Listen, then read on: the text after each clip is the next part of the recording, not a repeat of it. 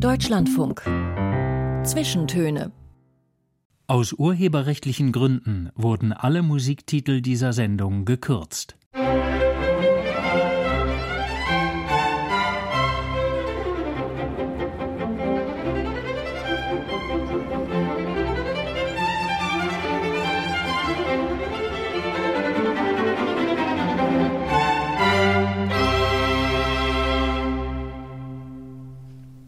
Am Mikrofon ist Maja Elmenreich und ich begrüße bei mir im Studio Felicitas Hoppe. Herzlich willkommen zu den Zwischentönen. Ich freue mich. Hallo.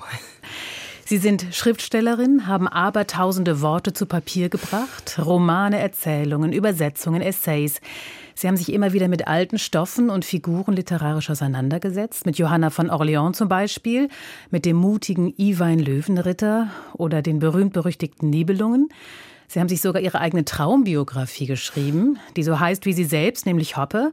Und zuletzt, aber man verliert auch leicht den Überblick bei Ihrer Produktivität. Zuletzt ist, soweit ich weiß, von Ihnen ein kleines und sehr, sehr feines Buch über die Sehnsucht erschienen. Also ich fasse zusammen, das geschriebene Wort spielt eine wichtige Rolle in Ihrem Leben. Und doch sagen Sie etwas, was für die Zwischentöne eigentlich nicht schöner sein könnte, nämlich, dass das Gespräch Ihnen die liebste Form ist. Warum ist das so? Also, da Sie das Hoppe-Buch erwähnen, ich meine mich zu erinnern, dass dem als Motto voransteht, es gilt das gesprochene Wort. Und das ist so eine Wendung, die ja in vielen Kontexten vorkommt. Für mich ist das einfach sehr stark an meine Kindheit gebunden. Ich komme aus einer Gesprächsfamilie. Bei uns wurde viel gesprochen und ich betrachte meine erste Begegnung mit Literatur oder ich erinnere sie als etwas äh, durchweg Mündliches. Es wurde erzählt, es wurde vorgelesen und wir waren Kirchgänger. Ich bin katholisch aufgewachsen und musste jeden Sonntag in die Kirche gehen und wo, wenn nicht dort, wird man mit dem gesprochenen Wort bombardiert. Daraus hätte jetzt ja auch folgen können, dass ich, äh, dass ich eine Abwehr entwickle und sage, ich schreibe lieber selber weil das gesprochene Wort natürlich auch was sehr Suggestives hat, was Manipulatives und ein anderes Miteinander erfordert, als jetzt zu schreiben oder zu lesen. Aber die Unmittelbarkeit des Sprechens und der Begegnung, die damit einhergeht, das ist für mich äh, nicht zu toppen. Vor uns liegen jetzt anderthalb Stunden Begegnung. Wir werden über das literarische Reisen und das Tatsächliche sprechen. Sie haben nämlich schon mal die Weltkugel in einem Containerschiff umrundet. Sie sind mit dem Auto quer durch die USA gefahren und Sie haben viel gesehen von der Welt und trotzdem, Sie haben ihn gefunden, den besten Platz der Welt. Eine Einsiedelei in Leuk in der Schweiz. Dort ziehen Sie sich zurück, um zu schreiben. Was macht diesen Schreibort zum besten Platz der Welt? Denn unter diesem Titel haben Sie diesem Platz, diesem Ort einen Text gewidmet. Äh, naja, da fängt schon die kleine Mogelei der Schriftsteller an. Der beste Platz der Welt, der ist mir zugefallen. Also ein kleiner Ort im Schweizer Wallis, im Land der Viertausender, unweit des Genfersees und des Matterhorns. Da bin ich aber nur gelandet, weil ich dort einen Literaturpreis erhielt. Das ist sehr wichtig, denn ich suche mir Orte nicht aus. Ich habe auch keine Sehnsuchtsorte und Sehnsuchtslandschaften. Also ich stelle mir eigentlich nicht vor, dass da irgendwo ein Ort ist, an dem ich dann perfekt schreiben könnte. Ich nehme es eher, wie es kommt. Aber mittlerweile habe ich dort Freundschaften geschlossen und ich bin seit doch fast 20 Jahren regelmäßig dort und der Ort ist mir zugewachsen und ich dem Ort. Aber die Berge sind mir bis heute fremd. Na, das klingt eigentlich gar nicht so sehr nach einem Herzensort. Wenn die Umgebung Ihnen fremd ist, beschreiben Sie trotzdem diesen Ort, der vielleicht nur einer von den besten Plätzen für Sie ist? Also es kommt, glaube ich, der spezifische Ort dazu. Man muss dazu sagen, dass ich dort in einer Einsiedelei wohne und diese Einsiedelei befindet sich am Rücken einer äh, Barockkirche, einer Kapelle und ich habe unmittelbar Zugang in diese Kirche durch diese Gebetsstube. Das ist ein Ort, der natürlich eine extrem starke Aura hat und aufgeladen ist und an dem man sich sicher oder ich mich anders konzentriere und anders konzentrieren kann als anderswo. Das ist ohne Frage so. Brauchen Sie die Ruhe oder brauchen Sie womöglich eher einen Internetanschluss zum guten Schreiben? Ah ja, das ist eine sehr gute Frage. Als ich 2004 äh, das erste Mal dort war, da gab es dort weder ein Telefon noch einen Internetanschluss. Äh, ich bin dann immer den Berg raufgegangen. Im Winter, weiß ich noch, und habe mir so eine Billig-Telefonkarte gekauft, habe dann da in der Zelle telefoniert. Als ich dann 10, 15 Jahre später diese Klause gemietet habe, Da habe ich das nur unter der Bedingung gemacht, dass dort Internet gelegt wird und das, glaube ich, charakterisiert mich. Ich bin jemand, der sich gerne zurückzieht, der aber immer mit der Welt in Verbindung ist. Also diese Vorstellung, an einem Ort zu sein, wo es womöglich keinen Strom gibt, kein Internet, kein Telefon und keinen Laden, wo ich mir eine Flasche Wein kaufen kann, das ist für mich. Schnürt in den Hals. Zu. Nein, völlig undenkbar. Ich bin ganz äh, mit der Welt verbunden, ganz stark. Sie haben gerade gesagt, Sie haben diesen Ort nicht aktiv gesucht, wie Sie keinen Ort aktiv suchen, sondern der Spicher Literaturpreis Leuk hat Ihnen quasi zugespielt. Das ist Ihnen ja schon mehrfach passiert, dass Ihnen Orte quasi geschenkt werden, dass Sie an einen bestimmten bestimmten Ort zum Schreiben verpflanzt wurden. Wenn ich das richtig weiß, im kommenden September, da geht es als Stormschreiberin für Sie nach Husum. Ist das eigentlich Fluch oder Segen, wenn man so zwangsumgezogen wird? Also das ist beides und äh, da muss ich sagen, das Verhältnis zu diesen Geschenken, die auch Flüche werden können, das hat sich natürlich über die Jahre verändert. Also ich bin jetzt in diesem Beruf seit fast 30 Jahren und am Anfang war das sehr inspirierend, sehr verlockend, an fremde Orte eingeladen zu werden. Das nutzt sich dann ein bisschen ab, beziehungsweise es ist gar nicht einfach, eine bestimmte Form der Neugier als Motor immer wieder zu reaktivieren. Das finde ich sehr anstrengend. Dazu kommt, dass es nicht so schön ist, in Häusern zu leben, die keine, ich sage nicht Besitzer, aber die keine Eigentümer oder Inhaber haben. Also ein Haus braucht eine Art Seele. Und diese, diese Durchgangsorte, die sind ja ein bisschen wie Hotels. Also sie stoßen dann auf die Spuren ihrer Vorgänger. Und ich weiß von Kolleginnen und Kollegen, dass viele nach zwei Wochen ihren Koffer wieder packen und abhauen. Deshalb ja, ambivalent. So vor zehn Jahren habe ich gedacht, Schluss damit, ich möchte nicht mehr Gast sein das hat mich sehr beschäftigt. Ich möchte nicht mehr Gast sein. Ich möchte Gastgeber sein. Als Gast ist man immer in der Klemme. Als Gastgeber, zumindest musikalischen, äh, stellen Sie uns jetzt Mani Matta vor, einen Schweizer Mundart-Liedermacher, der spricht jetzt die Sprache, die man dort spricht, wo Sie in der Einsiedelei sind? Nein, äh, nicht ganz. Mani Matta hat immer auf Berndeutsch geschrieben und gesungen und da, wo ich bin, im Wallis, spricht man Walliser Deutsch.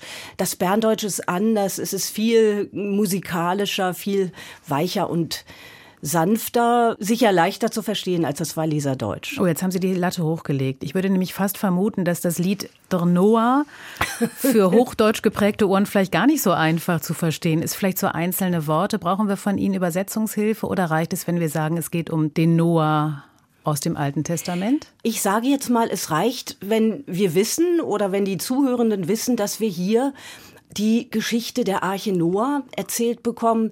Das ist auch deshalb interessant, weil als ich Manimata kennenlernte, ich mit der Schweiz noch gar nicht viel zu tun hatte. Mir wurde die Kassette geschenkt. Ich war in die Stimme verliebt, in die Tonart verliebt und habe ehrlich gesagt nichts verstanden. Und habe den Zustand des Verstehens so lange wie möglich herausgezögert, weil das habe ich schon als Kind geliebt. Wenn ich was nicht verstehe, kann ich mir etwas dazu ausdenken. Wenn ich es nachschlage oder erklärt bekomme, habe ich die Bedeutung. Und deshalb liebe ich fremde Sprachen, die ich nicht verstehe, weil sie mich in einem Raum entlassen, äh, in dem ich mir selbst ausdenken kann, was da erzählt wird. Aber es ist gut zu wissen, dass es die Arche Noah ist. Naja, und spätestens bei den Tiernamen. Da ja. wird das ein oder andere vielleicht bekannt vorkommen. Mani Mata der Noah. Lang ist's her, da hat mal einen etwas anfangen Etwas wie ein grosser Kasten, die Leute, die sich geschauen haben ihn gefragt, was soll das geben? Ein Schiff hat sie gesagt. Aber es war kein Meer und kein See dort weit und breit. Und man begreift, dass die Leute haben gesagt, dem Mann, dem spinnt's.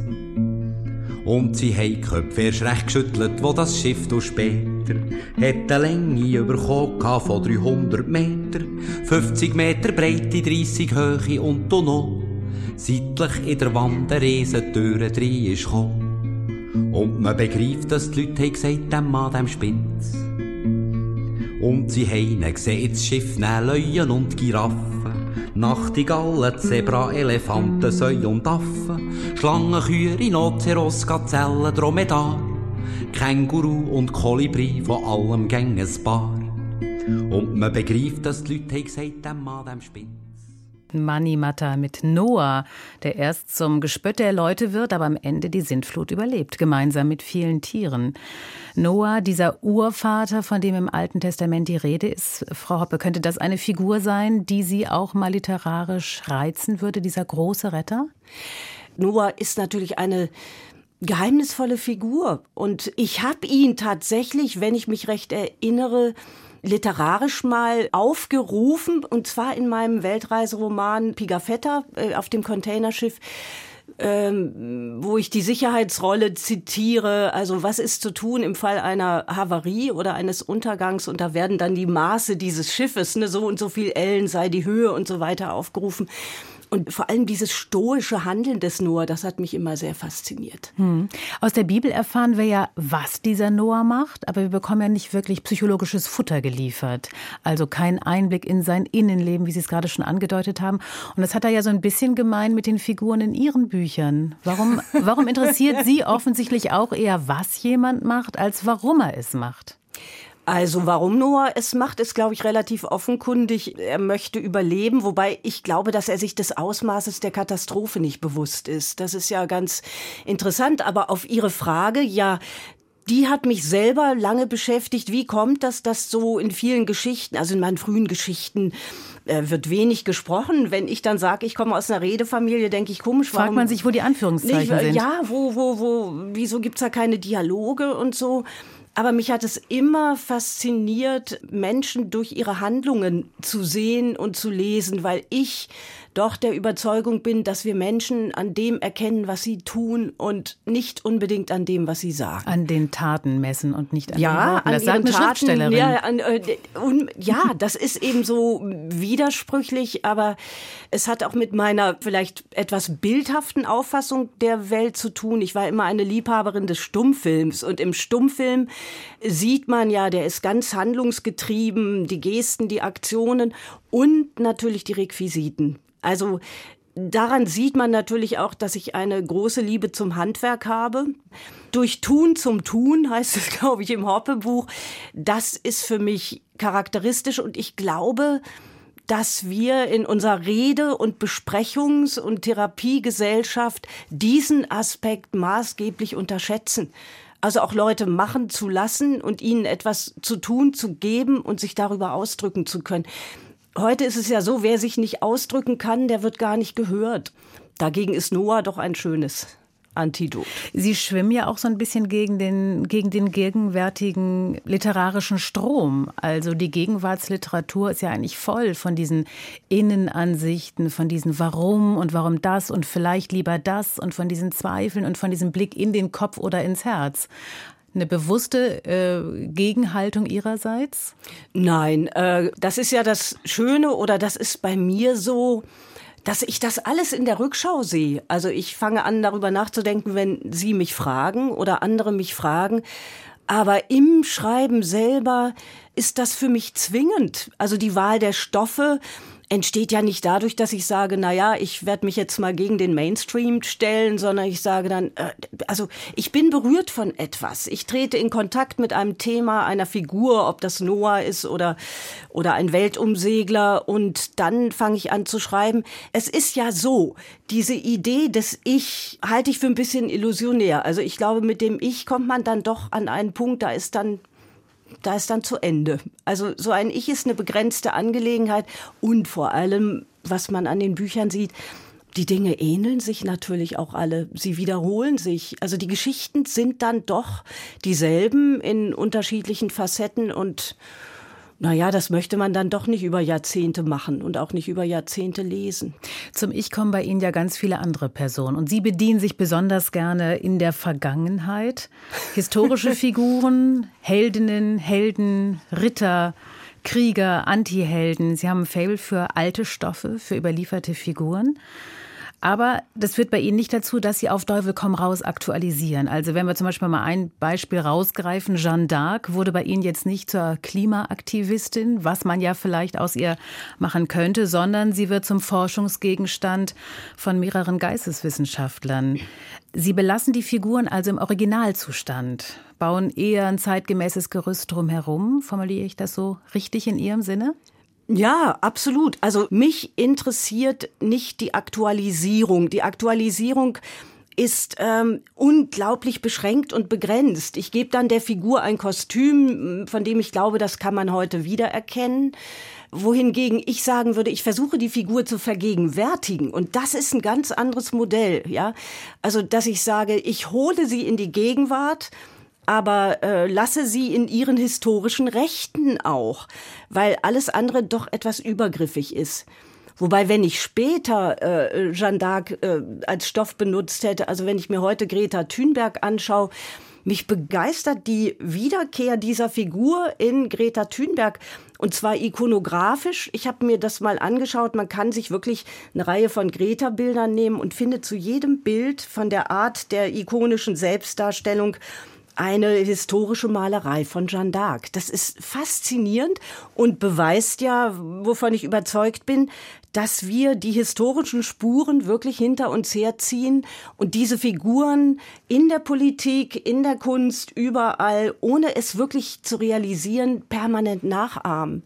Archaische Typen, die wieder auftauchen, Absolut. die wiedergeboren werden in einem anderen Gewand. Unbedingt, weil sie wirksam sind und weil sie äh, haltbar sind. Dazu zählt ja dann auch der Noah. Aus Noah, Noah ist ist im Grunde ja auch eine Vorwegnahme einer Klimakatastrophe. Also das heißt, der Fundus ist reich, der ist überreich.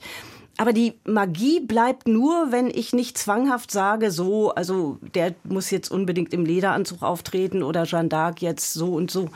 Nein, dazu sind mir die Figuren auch zu lieb. Sie haben auch ihre eigenen Rechte. Hm, Sie haben sich aber ja auch ganz äh, selbstbewusst die ein oder andere historische Figur zu eigen gemacht. Sie haben jetzt schon und ich auch schon mehrfach Ihr Buch Hopper angesprochen. Da taucht zum Beispiel der Eishockeyspieler Wayne Gretzky auf oder der große, die große Legende am Klavier Glenn Gould. Die werden zu so einer Art Sidekicks, möchte ich mal sagen für die Biografie, Schrägstrich Autobiografie, Fragezeichen äh, von Felicitas Hoppe.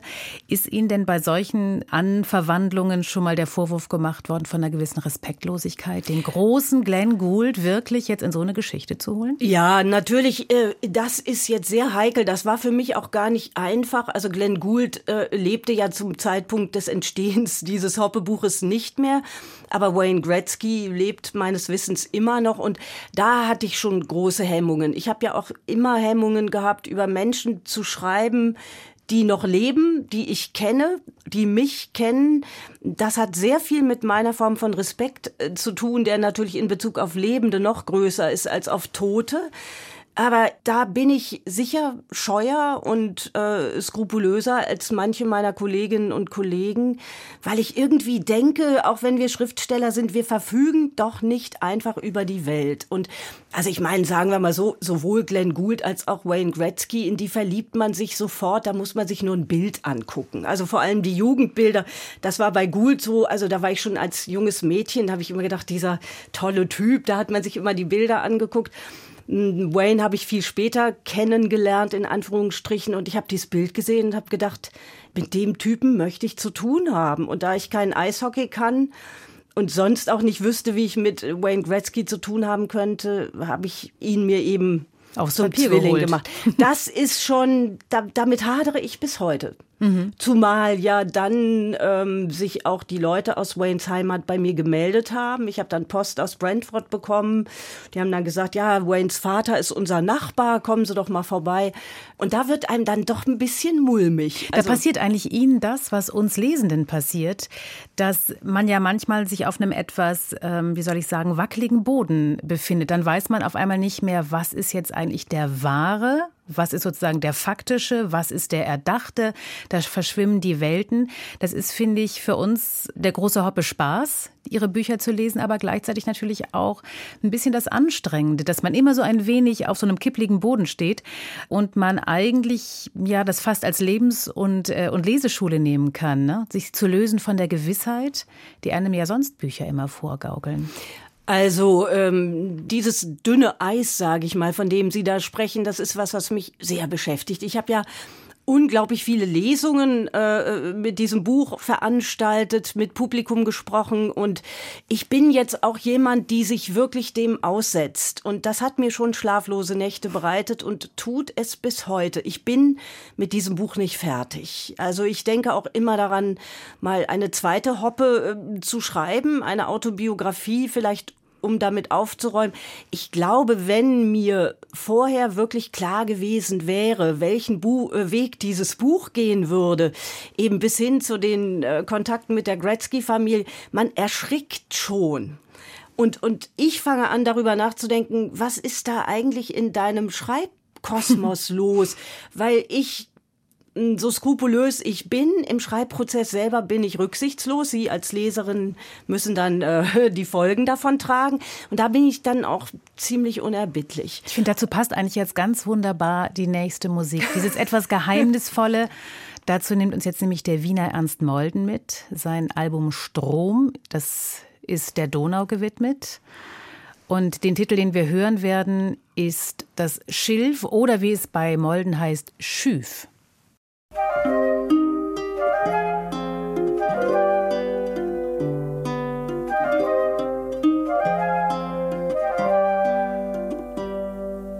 Irgendwas lacht im Schiff,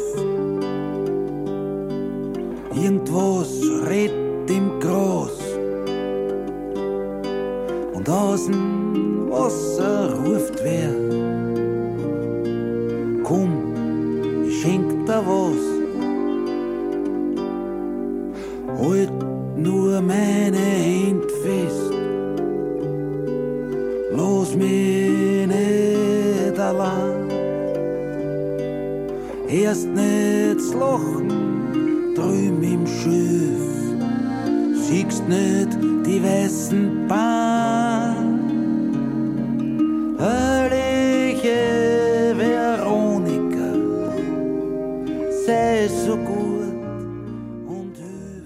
Die Schriftstellerin Felicitas Hoppe ist heute unser Zwischentöne-Gast und das Album Strom von Ernst Molden ist so ziemlich der perfekte Soundtrack zum Buch Die Nibelungen, ein deutscher Stummfilm von Felicitas Hoppe. Und während Ernst Molden vom Strom spricht, S-C-H-D-R-O-M, sprechen Sie, Frau Hoppe, in Ihrem Buch bei den Flüssen von Flüssen. Ist ein Strom was anderes als ein Fluss? Äh, die Flüsse, der Strom, alles, was fließt, alles, was strömt, fasziniert mich, weil darin eine ungeheure Bewegung ist und weil diese Bewegung zielgerichtet ist. Das ist anders, als wenn man am Meer ist und ist auch anders, als wenn man an einem See ist. Kann jetzt daran liegen, dass ich in Hameln an der Weser, also auch einem Strom, obwohl die Weser jetzt nicht so imposant ist wie der Rhein, natürlich aufgewachsen bin und dort auch immer diese Schiffe gesehen habe und, und den Fährbetrieb und ich habe mal so aus Jux so eine Poetologie der Gewässer entwickelt, weil ich immer dachte, wieso, wieso mag ich den Fluss eigentlich am meisten? Und habe immer gefunden, das Meer ist so das Drama, die Wiederkehr des Immergleichen. Der See ist für mich kontemplativ, also eigentlich die Lyrik. Und der Strom oder der Fluss, das ist für mich Prosa. Können Sie schreiben auf einem Schiff? Sie haben ja eine sehr, sehr lange Reise hinter sich mit einem Containerschiff einmal um die Weltkugel. Ist das ein Ort, auf dem Sie sich gut aufhalten können? Ist ja eigentlich komisch, ne? Man ist auf einem festen Boden, aber unter sich hat man ja so ziemlich den wackeligsten Teil eigentlich der Erdoberfläche unter sich. Ja, das ist ähm, absolut verrückt. Äh, auf die erste Frage, ja, ich kann da gut schreiben. Aber dieser Kontrast, den den Sie erwähnen, der ist ja toll, weil das im Grunde auch so wie eine Lebensmetapher ist. Man ist in einem scheinbar geschützten Raum, aber unter einem befindet sich natürlich der Abgrund. Und wir, wir, wir können ja diese Reise überhaupt nur tun oder unternehmen oder auch überstehen, weil wir äh, nicht ständig an diesen Abgrund denken. Also wenn ich auf so einem Schiff bin und ständig daran denke, oh, was passiert jetzt und unter mir und die Wassermassen. Ähm, es ist also dieser wunderbare Kontrast aus dem Schutzraum und der ganz brutalen Natur, die das umgibt. Und für mich war ja das Schiff immer wie eine Wiege, also ich liebe es, auf Schiffen zu schlafen, weil es eine latente Bewegung gibt. Ich schlafe auch gern im Auto, weil ich äh, nichts tun muss, aber dabei vorankomme. Also diese Kombination, ich muss nichts tun, aber ich komme voran. Und äh, dann gibt's noch einen anderen Punkt. Also das ist ja eine sehr geschlossene Welt. Ein Schiff ist geschlossen und erinnert deshalb auch ein bisschen an ein Kloster oder negativ ausgedrückt äh, an ein Gefängnis. Und es herrschen in diesen kleinen Räumen sehr, sehr, sehr genaue Regeln. Und deshalb ist es ein ganz toller Mikrokosmos, um zu begreifen, wie, wie menschliche Beziehungen funktionieren. Hölle oder Himmel? Das ja oder beides. Jetzt haben wir gerade schon über das Schiff gesprochen. Sie haben das Auto angesprochen, in dem Sie auch sehr gut schlafen können. Und Sie haben eine, eine lange Reise durch die USA gemacht für und vor Ihrem Buch Pravda. Wie sieht es mit der Bahn und mit dem Flugzeug aus? Also die Bahn finde ich wunderbar, abgesehen von dem, was wir Realita dort jeden Tag erleben. Ich fahre ja sehr viel, aber ich möchte mich jetzt nicht dem üblichen äh, Bahnbashing äh, anschließen an sich ist das toll, weil man auch dort gefahren wird. Ich habe zwar einen Führerschein, fahre aber eigentlich nie Auto. Und ich mag das unheimlich, die Verantwortung abzugeben. Das ist etwas, was mir sehr gefällt, weil das was mit Vertrauen zu tun hat. Und wenn ich nicht in Technik vertraute, würde ich keines dieser Verkehrsmittel besteigen. Und für mich, äh, obwohl ich als Schreibende sehr genau über das regiere, was ich tue, muss ich doch sagen, äh, ich habe überhaupt kein Problem damit, an andere eben das abzugeben. Fliegen tue ich nicht so gerne, weil ich leicht klaustrophobisch bin und im Flugzeug das Gefühl habe, da komme ich nicht raus. Also dieser Luftraum ist ein anderer Raum, äh, der natürlich genauso bedrohlich ist wie der Raum auf dem Meer. Aber auf dem Meer hatte ich nie Ängste, die ich vielleicht gelegentlich im Flugzeug habe. Aber auch dort einsteigen und vertrauen. Was anderes geht ja nicht. Felicitas Hoppe ist heute zu Gast bei den Zwischentönen. Wir müssen noch über einiges reden. Das setzen wir gleich fort nach den Nachrichten. Also bis gleich. Und dazu begrüßt sie noch einmal Maja Elmenreich, Felicitas Hoppe, Zeit- und Raumreisende, Schriftstellerin, Büchnerpreisträgerin, Märchenliebhaberin und Fantasiegenie. Sie ist heute unser Gast bei den Zwischentönen. Noch einmal schön, dass Sie da sind. Ja, ich bedanke mich.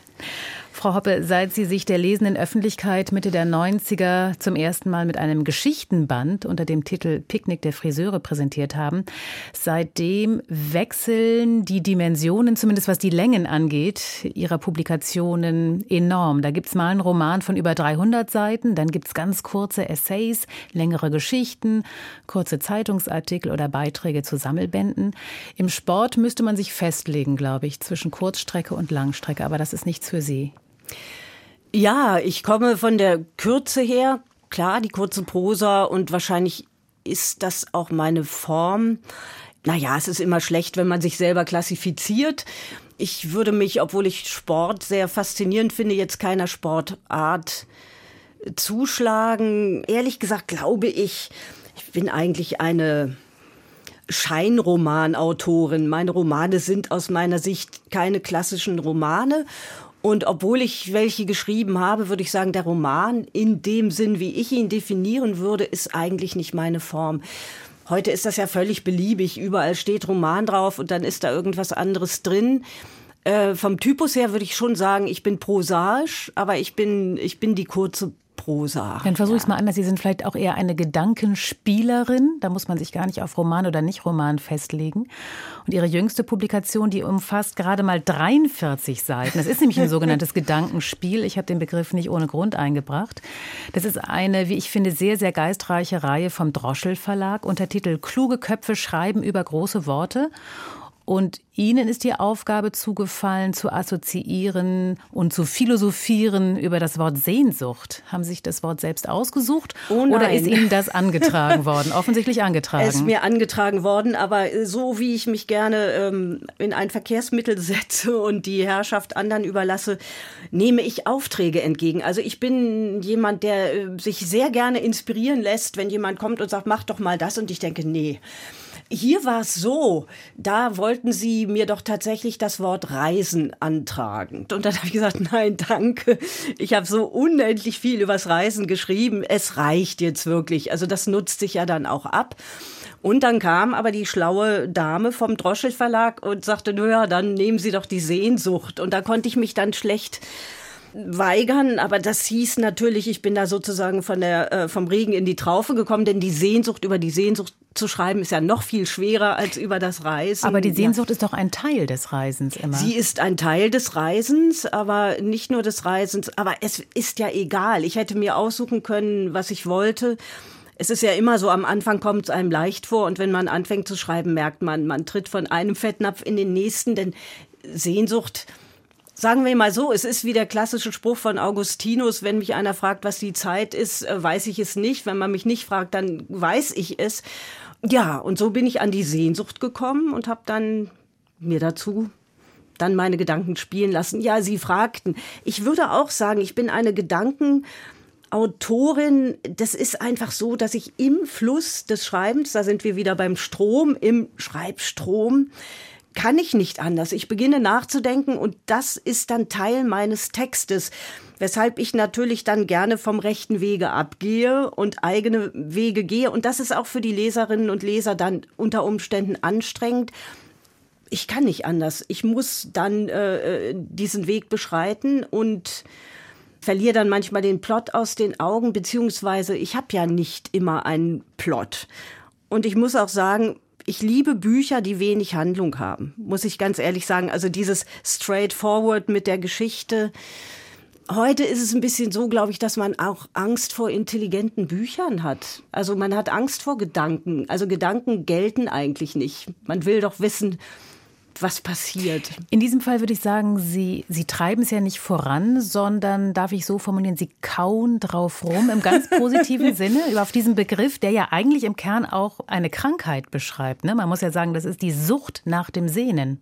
Ja, das ist ja das Tolle an der deutschen Sprache. Also die bringt ja so Dinge hervor. Ich schreibe ja in dem Buch auch drüber, ne, wie das dann in anderen Sprachen ist. Also Nostalgia im Italienischen, das klingt ja sehr harmlos gegenüber der Sehnsucht, aber das Herumkauen, also was ja wirklich was Tierisches ist, also man sieht ja sofort eine Kuh vor sich, die etwas wiederkäut, finde ich absolut äh, treffend.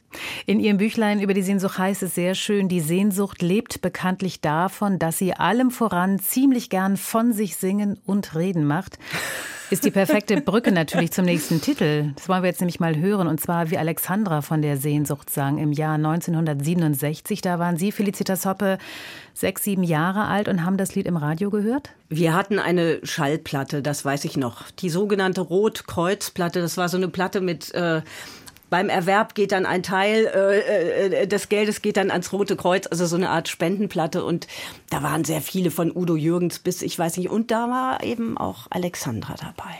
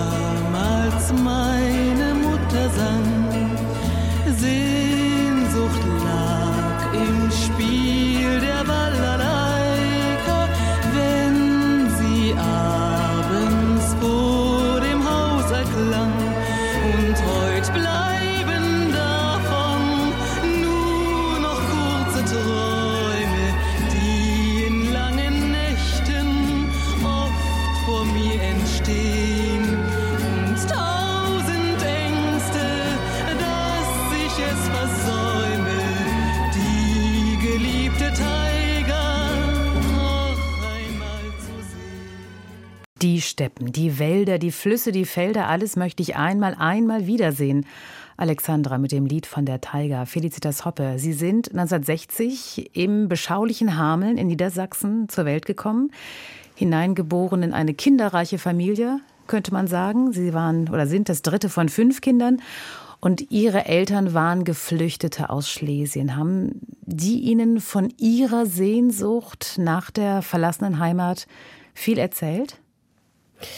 Nein, eigentlich nicht. Also wir haben, sie haben uns sehr viel erzählt äh, von ihrer Heimat, aber meine Eltern, muss man dazu sagen, waren sehr in der Gegenwart, sehr im Hier und Jetzt. Und sie haben sich äh, in Hameln da, also wo ich das erste Kind, als er, also ich war die erste, die in Hameln geboren wurde, haben sich dort sehr ansässig gemacht. Und mein Vater hat dann das Weserbergland für sich erobert, so dass ich eigentlich nie das Gefühl hatte, wir wären nicht von dort. Und deshalb war das auch nicht mit Verlust verbunden, sondern es hatte was mit der Geschichte und der Kindheit unserer Eltern zu tun. Aber nicht, dass man da sagte, das ist das Land, das möchte ich sehen oder das ist das Nonplusultra.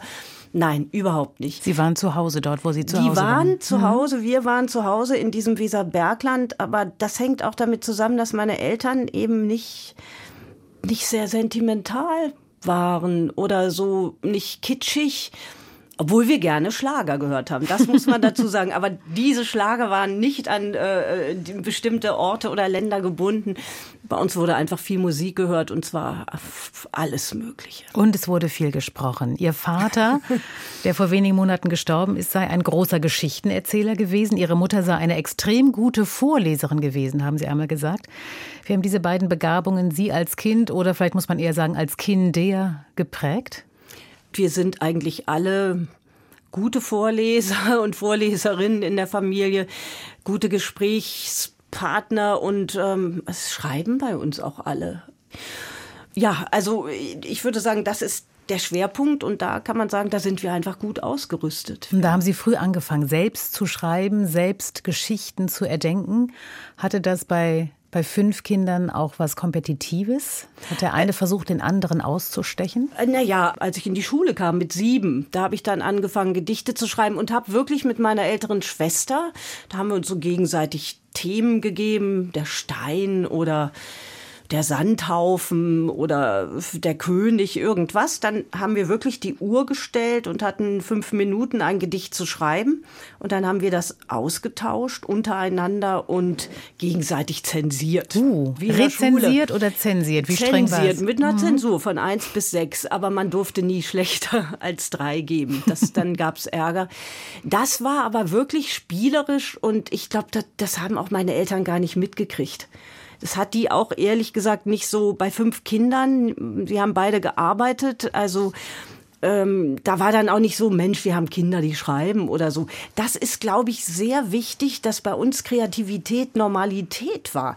Also das wurde nicht gepriesen und man wurde dafür jetzt auch nicht besonders gelobt. Das war normal. Mhm. Sie betonen jetzt auch immer wieder, dass es fünf Kinder waren. Und wenn ich Ihren äh, Roman Hopper aufschlage, dann finde ich darin eine schöne Formulierung über diese Geschwisterposition in der Mitte. Drei von fünf, das ist ja Ihre Position. Da heißt es, erzogen, beschützt und verteidigt von oben, geliebt und verstanden von unten. Selten habe ich so eine positive Beschreibung einer Sandwich-Position gehört. Haben Sie das denn damals so wahrgenommen?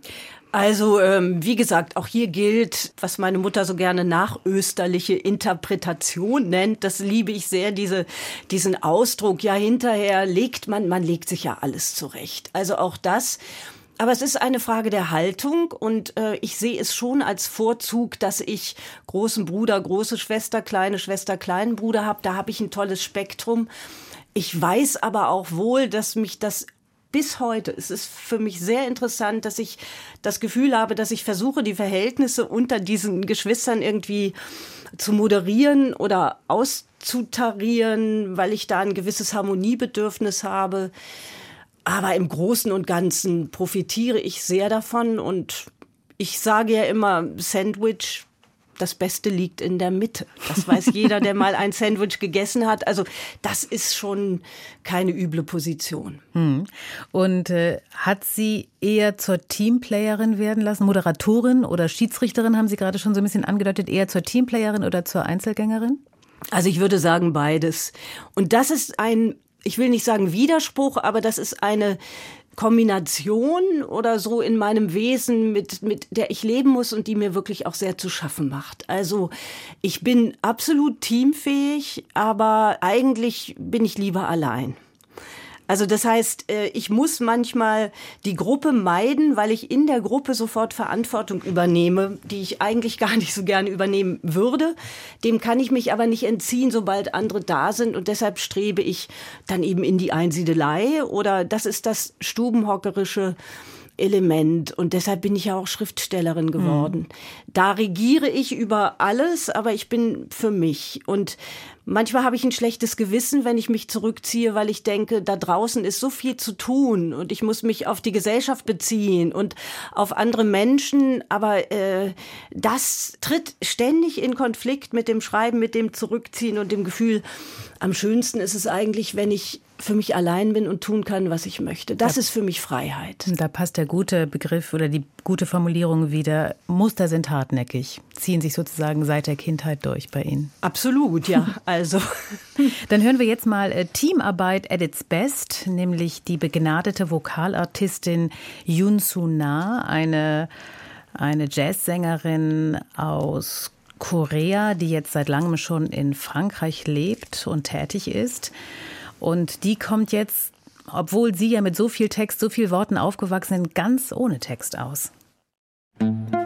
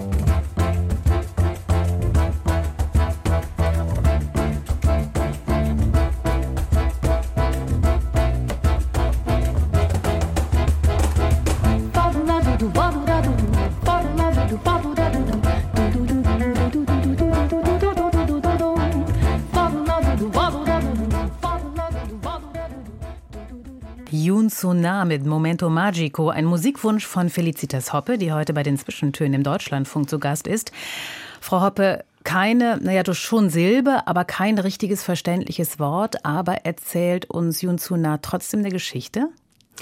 Ja, ich glaube, die Geschichte, die äh, sie uns erzählt, die entsteht ja in uns im Hören. Also ich habe das auch ausgewählt, weil äh, ich die Musik also nicht nur dieses Stück, sondern Musik generell liebe, weil gerade dann, wenn keine Worte oder Wörter mehr im Spiel sind, weil sie uns natürlich von etwas befreit, nämlich von dem Zwang zur Bedeutung. Und das öffnet ja dann den Raum hier, die magischen Momente, in denen etwas anderes entsteht. Das sind innere Bilder, die Bilder entwickeln wieder Geschichten oder Erinnerungen werden wach, irgendwas wird in uns stimuliert und mh, mm, ich habe als Schriftstellerin immer so ein bisschen auch darunter gelitten, dass ich, äh, dass ich, ohne es vielleicht zu wollen, Bedeutung generiere. Ich habe ja keine andere Wahl. Mit Wörtern sagt man immer etwas.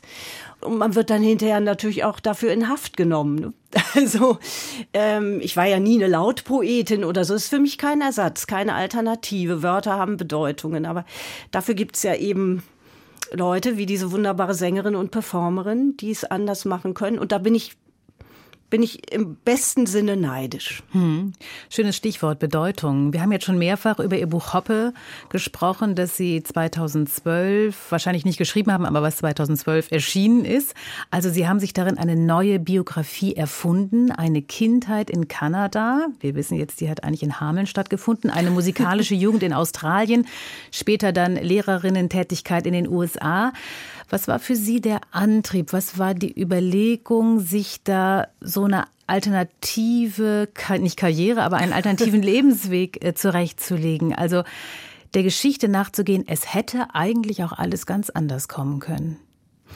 Das Ganze fing völlig unspektakulär an, nämlich mit, wie bei mir vieles anfängt, bei mir beginnt das meiste, fast jedes Projekt mit einer Behauptung ja klar, ich fahre jetzt mit dem Schiff um die Welt oder ja, Jeanne d'Arc. Ich habe so eine Neigung dazu, mir Dinge vorzunehmen, die eigentlich zwei Nummern zu groß sind. Und dann erschrocken zu sein über den Mut? Wahnsinnig erschrocken, aber da ich äh, rasch entschlossen bin und die Dinge sehr schnell und gerne äh, deutlich verkünde, ein ganz billiger Trick, damit setze ich mich unter Druck, ich muss es dann auch machen, weil die Leute drauf zurückkommen. Und irgend nach Jeanne d'Arc war, dass das jemand sagte, ja, nach Jeanne d'Arc, was soll denn da noch kommen? Und da habe ich gesagt, na, was soll da kommen Hoppe natürlich. Also äh, jetzt schreibe ich über mich selbst, habe lange genug mit historischen Figuren zu schaffen gehabt. Ich schreibe mir eine Autobiografie, dann hieß es, dazu sind sie viel zu jung. Ich war da Anfang 50 was ich sehr lächerlich fand, äh, bin natürlich auch nicht berühmt genug. Autobiografien setzen doch einen gewissen Berühmtheitsgrad voraus und aber irgendwie wollte ich es tun und habe dann gemerkt, das ist so sau schwer, über sich selber zu schreiben, ohne zu lügen, zu beschönigen. Und dann kam ich auf die Idee zu sagen, du musst das Pferd irgendwie anders aufzäumen und habe gedacht, erzähl deine Biografie so, wie du als Kind immer hast leben wollen. Und wir haben vorhin über die Geschwister gesprochen. Ich wollte als Kind eigentlich keine Geschwister. Wenn mich jemand gefragt hätte, hätte ich gesagt, ich möchte Einzelkind sein und mit meinem, nicht mit meinem, mit einem Vater aufwachsen. Das ist das Pippi Langstrumpf Modell, also nichts Originelles. Das war für mich der Inbegriff von Freiheit. Also das Gegenmodell zu der großen Familie. Und dann habe ich mich selbst zu meiner Biografin gemacht und das Leben der Felicitas Hoppe erzählt, wie sie als Kind es sich erträumt hat. Insofern ist das total autobiografisch. Mhm. Können Sie denn aber die gelegentliche Überforderung, die Neugier bei den Lesenden nachvollziehen, die sich fragen, ja, wo ist denn jetzt die echte, wo ist denn jetzt die Wahrheit verborgen, was ist wahr und was ist erdacht? Ja, ich kann das sehr gut nachvollziehen äh, obwohl ich selber diese Schwierigkeiten äh, logischerweise nicht habe. Aber da setz, setze ich mich, versetze ich mich hinein und das hat sich dann beim Schreiben so aufgetürmt. Dann gibt's ja noch so einen Kommentarapparat. Es ist für mich ein dringender Hinweis darauf, dass wir zunehmend natürlich, ich meine, ich habe das geschrieben, noch bevor die ganze große Diskussion über Fake News und so weiter aufkam, wo ich noch einen Begriff hatte, wo ich sagte, Literatur darf das. Journalismus, das geht natürlich überhaupt nicht. Aber es kann eine Verwirrung entstehen, die weist darauf hin, dass wir als Menschen natürlich nach Orientierung suchen. Wir wollen die Lüge von der Wahrheit unterscheiden. Wir wollen wissen, was ist nur in Anführungsstrichen Literatur weil wir gepeinigt sind von der Vorstellung, wir werden womöglich an der Nase herumgeführt, jemand foppt uns oder jemand führt uns hinters Licht und das ist jetzt eine schöne Gelegenheit, das hier in den Zwischentönen mal ganz klar zu sagen, das ist etwas, das hat mich nie interessiert. Ich schreibe nicht von oben nach unten, ich führe niemanden an der Nase herum, ich spiele nicht mit den Leserinnen und Lesern, ich spiele bestenfalls mit mir selber. Und das heißt, die Leserinnen und Leser müssen nicht mehr erleiden, als ich beim Schreiben erlitten habe. Das stelle ich jetzt mal hier so in den Raum, das rettet mich nicht. Aber natürlich kann ich das alles super gut nachvollziehen. Mhm.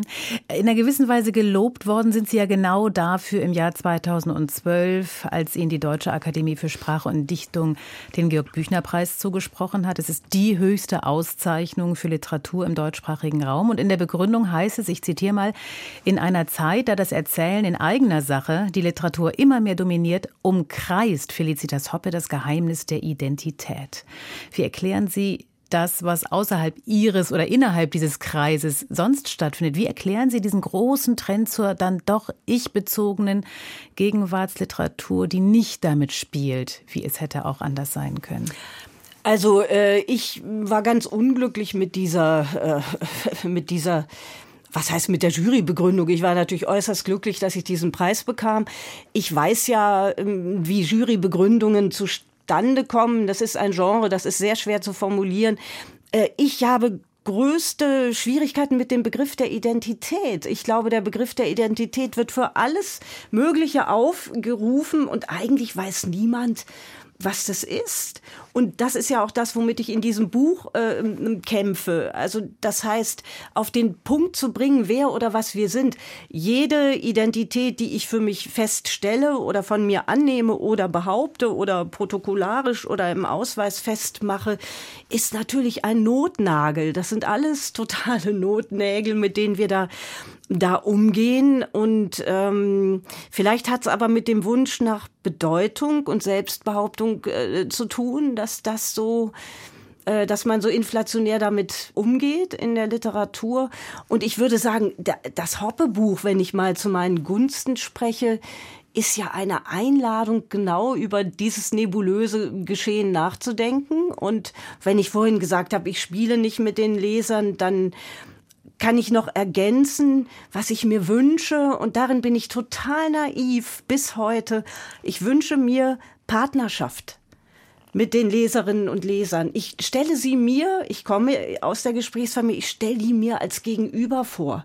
Als jemandem, mit dem ich verkehre, wo ich sage, schau mal, begleite mich. Ich fahre jetzt nach Kanada, ich fahre jetzt nach Australien, komm doch mit, lass dich ein. Und da gibt es keine Hierarchie. Naja, und ich stelle mir Leserinnen und Leser als offen, als intelligent und als frei vor. Und ich bin nicht ihr, ihre Serviceleisterin. Aber wir wissen, Partnerschaft, gute Partnerschaft ist im Leben selten. Und zwar nicht nur unter jetzt Zweier in Zweierbeziehungen, sondern es ist ein Riesenglück, wenn ein Buch auf die richtige Leserin trifft. Und das ist so selten wie in anderen Begegnungen auch. Hm, eine Partnerschaft liegt jetzt auch bei uns quasi auf dem Plattenteller. nämlich der Wanderer und der Mond oder die Wandererin und der ja. Mond, muss man sogar eher sagen. Sie haben sich ja ausdrücklich eine Sängerin für dieses Lied von Franz Schubert gewünscht und ausgewählt oder die Wahl gefallen ist auf Lucia Pop und an ihrer Seite Irvin Gage am Klavier.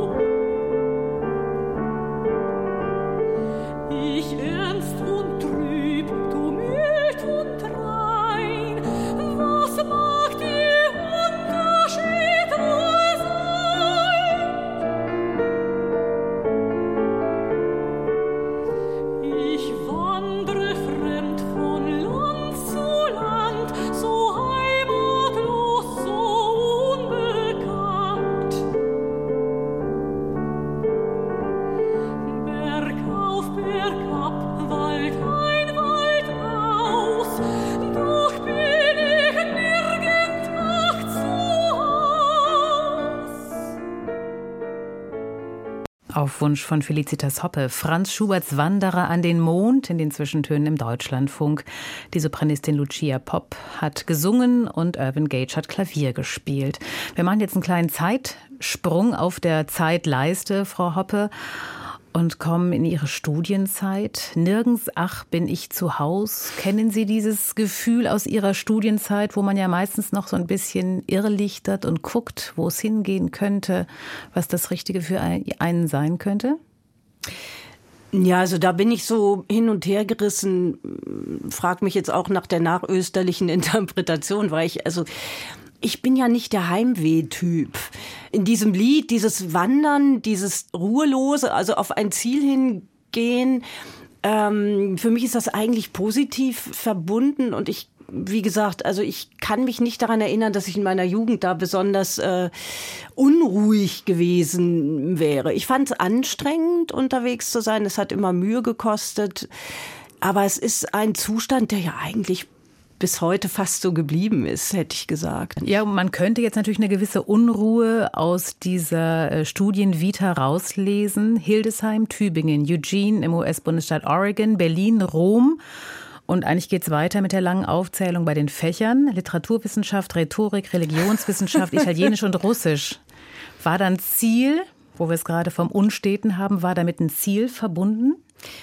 Also, um ehrlich zu sein, Frau Elmreich, ich glaube ja, bei mir dreht sich alles im Kreis. So, also das bedeutet, ich befinde mich auf dem Weg, man könnte mir dazu sagen, ganz schön regressive äh, äh, Person.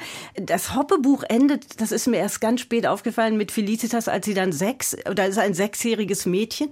Also offensichtlich ist da manches gesetzt, wo ich dann auch weiß nicht, als ich aus Amerika zurückkam, da habe ich einen Roman geschrieben, den ich natürlich dann nicht veröffentlicht habe. Also ich habe eigentlich immer dasselbe getan. Ich habe geschrieben und dann irgendwie Ausweichmanöver entwickelt und das umkreist, weil ich auch lange Zeit dachte, nee, auf keinen Fall Schriftstellerin werden. Ich will jetzt nicht sagen, dass all die Fächer und all die Reisen Ausdruck einer hm, Verlegenheit oder Ziellosigkeit sind. Aber zielgerichtet und zielsicher als solches möchte ich das auf keinen Fall bezeichnen. Ne, das, was sich im Kreis dreht, wobei das klingt jetzt so, so äh, destruktiv, aber immer wieder, sagen wir es mal so, taucht in ihrer Vita auf, dass sie Poetikdozenturen annehmen, Gastprofessuren sind immer wieder, da haben wir den Kreis vielleicht in die USA auch gegangen. Jetzt die ketzerische Frage, kann man Schreiben überhaupt lehren?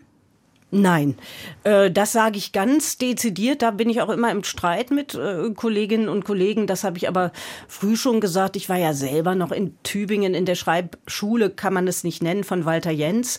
Ein Semester aber nur. Dann bin ich ja in die USA gegangen ich sag's jetzt ganz pragmatisch, die von Ihnen genannten Poetikdozenturen, die ähm, Aufenthalte in Amerika an den äh, Universitäten, das dient dem Gelderwerb in erster Linie. Das ist Teil der Mischkalkulation, von der ich lebe als freischaffende Schriftstellerin. Ich unterrichte dann da auch eher Kurse über Literatur. Meine eigenen Texte unterrichte ich nie. Das finde ich ganz äh, geradezu peinlich, sich selbst unterrichten zu müssen. Und ich unterrichte dann da kein Creative Writing oder kreatives Schreiben. Ich glaube, man kann über Bücher sprechen, über Literatur, über das Leben, über alles Mögliche. Das Schreiben selbst zu unterrichten, halte ich für extrem heikel. Das mhm. käme mir ganz seltsam vor. Ich habe sicher den einen oder anderen Workshop gemacht. Ich habe auch meine Ansichten dazu, aber äh, Nein, also man muss leben, um dann schreiben zu können. Und man braucht zum Schreiben vor allem Zeit, Zeit, Zeit und muss es üben, üben, üben. Aber ich habe ja mit sieben angefangen. Ich habe gut reden. Sie haben viel geübt. Glenn Gould ist unverzichtbar. So haben Sie es mir in einer Mail geschrieben, als Sie mir die Musiktitel mitgeteilt haben, die Sie sich wünschen für diese Zwischentöne-Ausgabe. Glenn Gould also unverzichtbar. Er taucht als Figur in Ihrem Buch Hoppe auf, haben wir schon drüber gesprochen. Aber der kanadische Pianist hat Sie auch bei Ihrem Erstling Picknick der Friseure begleitet. Und jetzt hören wir 45 Sekunden von ihm nur. Sie haben, sich, haben nämlich gesagt, Sie wünschen sich die erste der 30 Goldberg-Variationen. Ja. Nicht etwa das berühmte Thema, sondern nur die erste Variation? Ja. Sollen wir erst hören oder wollen Sie erst sagen, warum? Erst hören, unbedingt Mach, erst hören. Machen wir.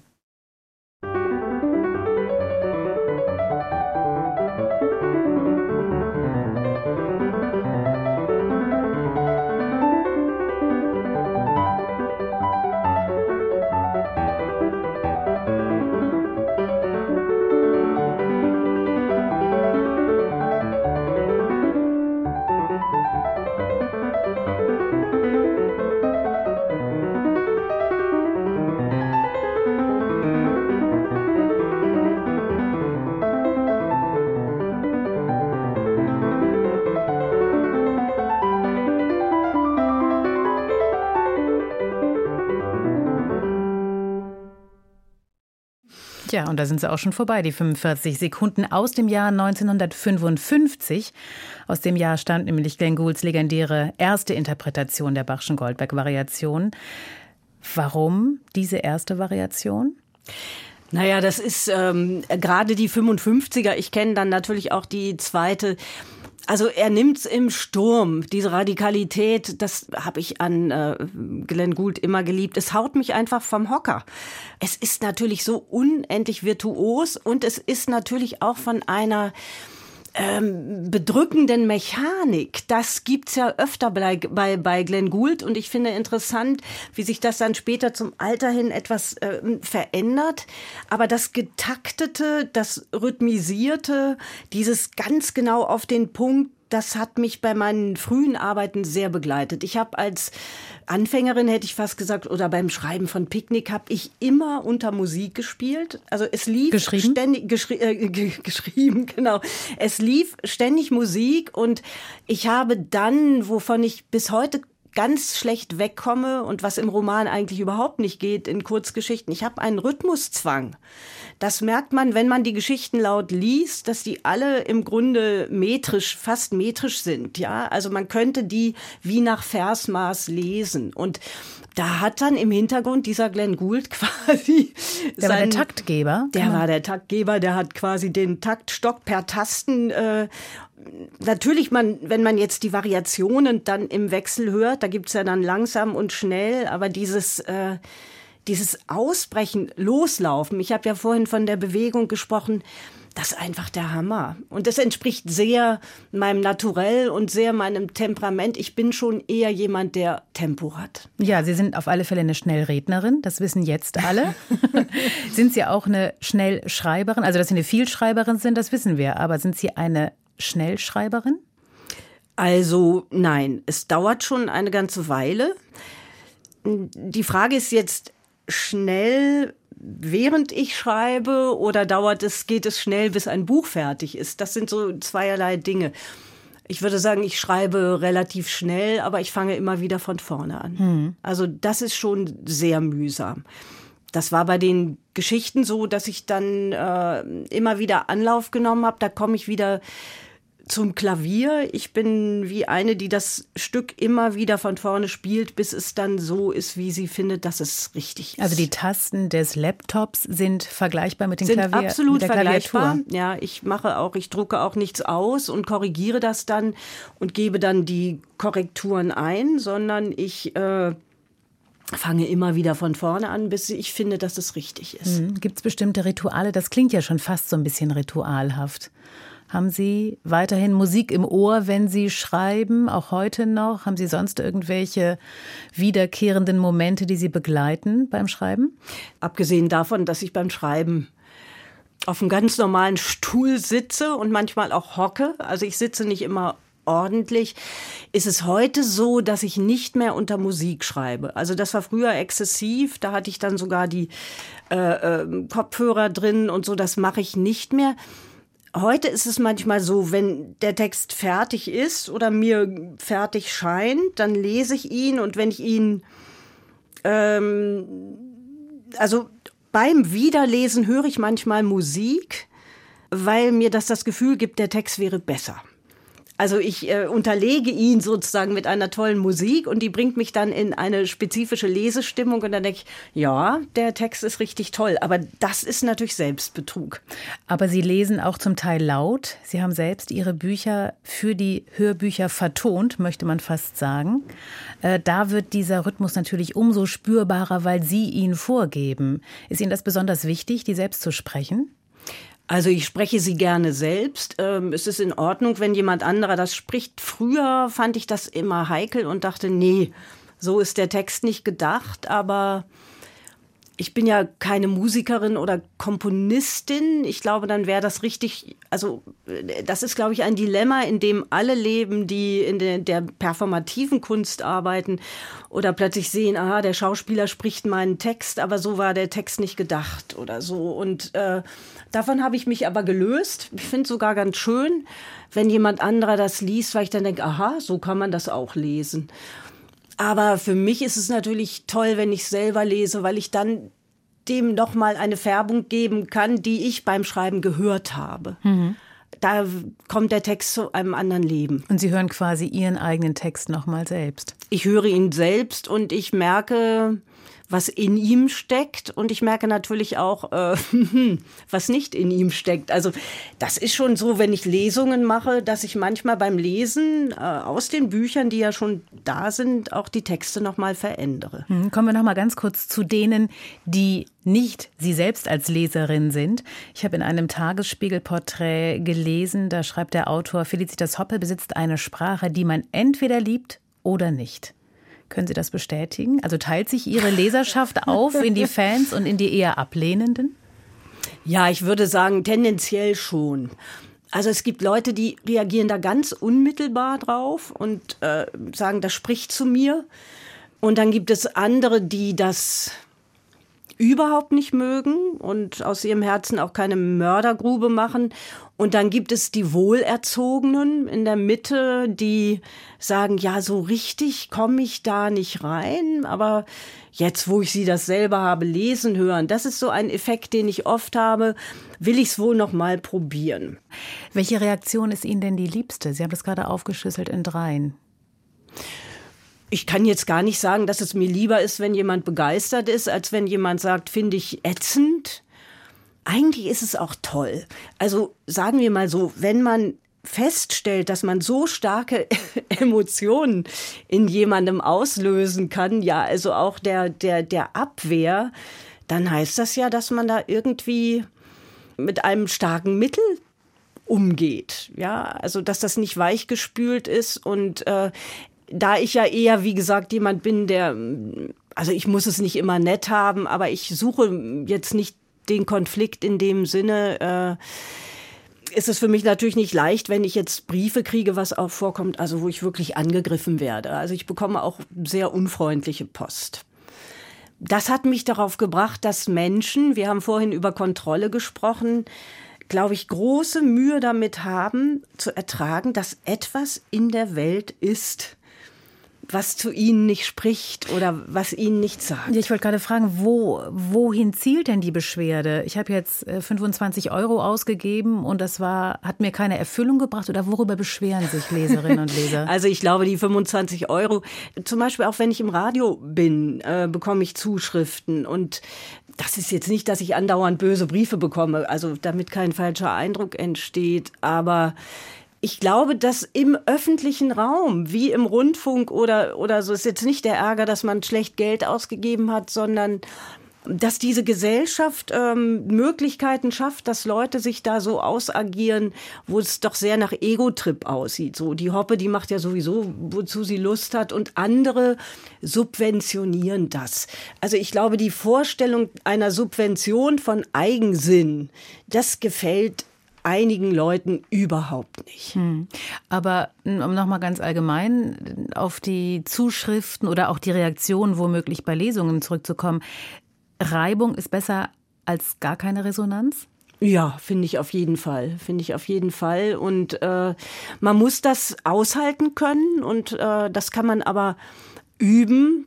Und es ist eigentlich ein ganz gutes Training. Also ich weiß, früher bin ich viel stärker zurückgewichen und habe dann ähm, mich gerechtfertigt irgendwie oder auch gedacht, na ja, dann hast du es nicht richtig gemacht. Es gibt einen, finde ich, sehr schönen Satz in dem Hoppe-Buch, da sagt mit aller Ironie und Angriffslust ein Dirigent, es kommt nicht darauf an, verstanden zu werden, sondern sich verständlich zu machen. Das heißt, er spielt den Ball zurück und sagt, du kannst dich nicht beschweren, wenn Leute sagen, ich äh, verstehe ihr Buch nicht ähm, dann hast du halt was falsch gemacht. Aber damit muss man leben und ich finde es eigentlich, betrachte es eigentlich als ungeheures Privileg, dass ich meine Bücher veröffentlichen kann, dass sie gekauft werden, dass sie gelesen werden, dass sie zu Menschen sprechen. Das ist eigentlich, das ist eigentlich toll. Also doch den richtigen Beruf gewählt, auch wenn Sie in Hoppe alternative Wege aufzeigen. Ja, ja, das ist ja das Schöne, dass das Buch damit endet, dass äh, die Protagonistin Schriftstellerin wird. Und da kann ich im Guten wie im Schlechten sagen, es ist mir offensichtlich nichts anderes übrig geblieben und es ist nicht das Schlechteste übrig geblieben. In den nächsten Zwischentönen wird sich meine Kollegin Marietta Schwarz mit dem Naturmaler Uwe Türnau unterhalten am kommenden Sonntag im Deutschlandfunk und anschließend natürlich nachzuhören unter anderem in der Deutschlandfunk Audiothek, die es auch als App gibt. Aber Frau Hoppe, wir wollen zum Schluss nicht pathetisch werden, auch wenn der letzte Titel ein bisschen Anlass dazu geben könnte. Aber Pathos, finde ich, äh, trifft man in Ihren Büchern nicht, sollen so, soll somit auch nicht in dieser, in dieser Sendung vorkommen. Erklären Sie uns vielleicht auf eine andere Art und Weise, wo, warum wir zum Schluss den Chanson-Klassiker Ne me quitte pas von Jacques Brel hören, aber nicht von Jacques Brel, sondern von Nina Simone gesungen. Ja, das ist ein äh, Stück, das mich schon lange begleitet und ich kann da ohne Reserve sagen, das ist die tollste Interpretation, die ich kenne. Nina Simone hat diese unglaublich atemberaubend, nicht nur schöne, sie hat eine sehr ergreifende Stimme und dieses etwas prätentiöse, was in dem Brelschen selber drin ist, also in dem sogenannten französischen Original, das hat sie nicht. Das finde ich außerordentlich und äh, ich finde das fast auch sehr schön zusammen, worüber wir gesprochen haben, ne me quitte pas, verlass mich nicht. Und trotzdem äh, ist unser Leben von diesen Bewegungen getragen. Wir verlassen, wir werden verlassen, wir gehen weiter, wir erreichen neue Ziele. Und um das abschließend zu sagen, wer andauernd geht und andauernd woanders hingeht und immer Gast ist, äh, möchte vielleicht auch keine Verantwortung übernehmen. Darüber könnte man sehr, sehr lange reden, denn der Gast ist der, der auch leider oder Gott sei Dank, der nicht gefürchtet wird, weil man weiß, dass er geht. Der Gastprofessor, der Gastdirigent hat es immer besser als der Hausdirigent. Aber ähm, so ist unser Leben und ne quitte pas. Dass Sie Gast waren heute in den Zwischentönen. Herzlichen Dank dafür, Felicitas Hoppe. Ich bedanke mich. Ja, vielen Dank Ihnen und Ihnen da draußen fürs Zuhören. Am Mikrofon war Maja Elmenreich. Ne me quitte pas, il faut oublier tout, peut s'oublier qui s'enfuit déjà, oublier le temps des malentendus et le temps perdu, à savoir comment oublier ces heures qui tuaient parfois à coup de pourquoi le cœur du bonheur ne me quitte pas. Ne me quitte pas, ne me quitte pas, ne me quitte pas. Moi, je t'affilerai des perles de pluie venues de pays Je creuserai la terre jusqu'après ma mort pour couvrir ton corps d'or et de lumière. Je ferai en demain l'amour sera roi, ou l'amour sera loi, ou tu seras reine. Aus urheberrechtlichen Gründen wurden alle Musiktitel dieser Sendung gekürzt.